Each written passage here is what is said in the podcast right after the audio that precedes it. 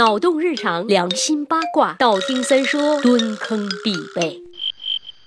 万点猩红将兔恶，嫣然回出凡尘。移来古寺种朱门，明朝寒食了，又是一年春。细干柔条才数尺，千寻起自微阴。绿云蔽日树疏圈，成阴结子后，寄居采花人。呃，这什么意思啊？读完了就看懂俩字儿：寒食。是的，作为最美的二十四节气大使，三爷我来科普中国传统文化常识啦。今儿来说一说清明。清明节是我大中国重要的十年八节之一。所谓的十年八。八节是指春节、元宵、清明、端午、中元、中秋、冬至和除夕。清明节又叫寒食节，也有禁烟节、冷节、白五节之称。相传在春秋初期，晋国内乱不已，公子重耳避祸逃亡十九年，尝尽人世艰辛呐。十九年里，介子推一直追随左右，甚至曾经割肉供重耳充饥。记住这个介子推啊，这就是故事的男主角啦。后来男二重耳回国，成了春秋一霸，也就是晋文公。他论功行赏，唯独忘了介子推。介子推深深的。伤心了，但是他又不屑于邀功请赏，就带着老娘隐居山林了。后来晋文公想起他来，非常的后悔，亲自去请，一请不动，二请还是不动，三请依然不动。晋文公一急，就下令烧山，要逼他出来。谁知道介子推铁铮铮的一条汉子呀，宁死不从，最后和母亲双双抱树而死。文公见烧死了爱臣，心痛不已，这才下令，子推焚死之日禁火寒食，就是不能用明火，只能吃冷食，以寄哀思。擦，你自己懵逼犯的错误，让天下人跟着受罪。这他妈凭什么呀？不过这个传说中的寒食节最早和清明是两个独立的节日，早于清明两天。从唐朝以后，寒食节与清明节才合并，寒食禁火的习俗也逐渐消失。那么作为十年八节之一的清明，都有哪些历代沿承的习俗呢？当然，当然，大家都知道要祭祖扫墓啦，要出游踏青啦，要放小长假啦，都知道的。我还说个毛线呢？说点不知道的。习俗一，荡秋千。说到这个，多说两句。大家知道什么叫秋千吗？就是揪着皮绳而迁移。它的历史非常古老，最早叫千千秋。后来为了避忌讳，改名为秋千。古时候的秋千多用树枝为架，再拴上彩带做成，之后才逐步发展成为两根绳索加上踏板的秋千。习俗二，蹴鞠就是足球的鼻祖喽。考虑到十二年后中国男足重进世界杯，哎，这个习俗倒还是挺应景的。习俗三，射柳，这是一种练习射箭技巧的游戏。据明朝人记载，就是将鸽子放到葫芦里，然后将葫芦高挂于柳树之上。葫芦娃，葫芦娃，一个藤上几个瓜。这一段乱入。哎，大家弯弓射中葫芦，鸽子飞出，看谁的鸽子飞得高，谁就赢了，赏一个妹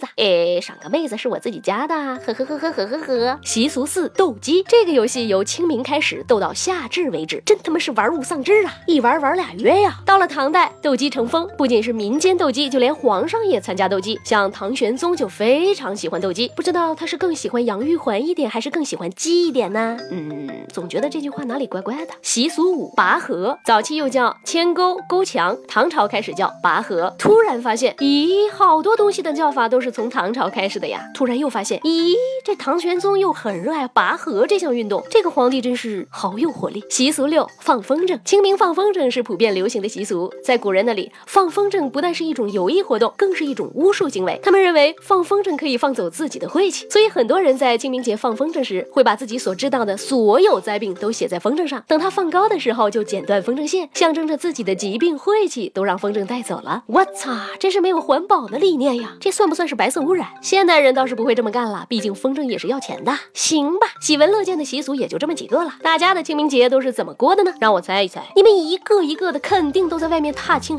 happy 吧？凭什么我要在这里拖着一介病躯写稿子录节目呢？嘿，傲娇，我也要去过节啦！青团吃起来，青木瓜吃起来，万物生长在此时啊！丰胸去喽，拜了个拜。